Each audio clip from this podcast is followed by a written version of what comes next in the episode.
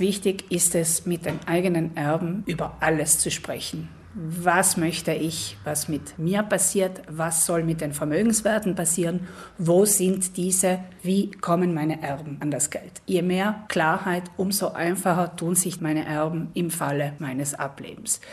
Ich weiß, das ist vielen von uns unangenehm, aber wir sehen es häufig in der Beratung, wo wenig Klarheit herrscht über die Erblage, gibt es danach Probleme.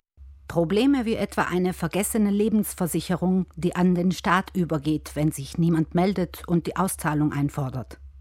Neben dem materiellen Nachlass wird aber in unserer zunehmend digitalisierten Welt auch der digitale Nachlass immer wichtiger. Einfacher wird das Ganze, wenn man frühzeitig regelt, was mit den eigenen Geräten, Diensten und Accounts geschehen soll. Wir haben das unter dem Begriff digitale Vorsorge zusammengefasst, da digitales Erbe im italienischen Rechtssystem ein bisschen kompliziert ist. Ich kann zu Lebzeiten über Sachen verfügen, die nach meinem Tod passieren. Hier handelt es sich allerdings um praktische Aspekte. Was soll mit dem Account passieren? Was soll mit den Daten passieren? Das ist in diesem Sinne kein Testament, sondern ein Mandat, das erst nach meinem Tod wirksam wird. Wichtig ist, unterstreicht Gunde Bauhofer, vermögensrechtliche Aspekte darf eine solche Vollmacht nicht regeln. Ich darf über dieses Mandat keine vermögensrechtlichen Aspekte regeln. Immer dann, wenn es um Geld geht und sei es auch nur um wenig Geld, muss ich ein Testament machen. Das heißt, ich kann das Mandat für die digitale Vorsorge in das Testament einfließen lassen, aber nicht umgekehrt. Veranschaulichen lässt sich das mit einem Beispiel. Wenn ich auf einem Instagram-Account vielleicht kleine Werbeeinnahmen habe, dann darf ich diesen nicht als digitalen Nachlass regeln, sondern muss ihn über ein wirkliches Testament regeln.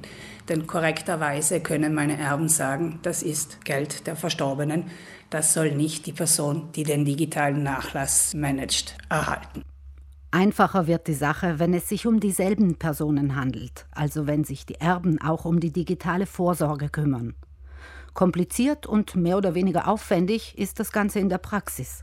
Ich muss nämlich, damit meine Erben oder die Vertrauenspersonen das Ganze abwickeln können, eine Liste aller Accounts erstellen. Das heißt, ich muss schreiben, welche das sind, was die Zugangsdaten sind, was die Passwörter sind. Und ich muss diese Liste immer aktuell halten, damit im Falle meines Ablebens auch tatsächlicher Zugriff auf meine Konten und Accounts besteht. Klingt nach einer ziemlichen Mammutaufgabe und ist es wohl auch. Aber wer sich daran macht, erleichtert seinen Angehörigen den Umgang mit dem eigenen digitalen Nachlass beträchtlich. Eine Mustervollmacht mit Gebrauchsanweisung und Beispielliste können Sie in der Verbraucherzentrale anfordern. Einfach per E-Mail an info@verbraucherzentrale.it.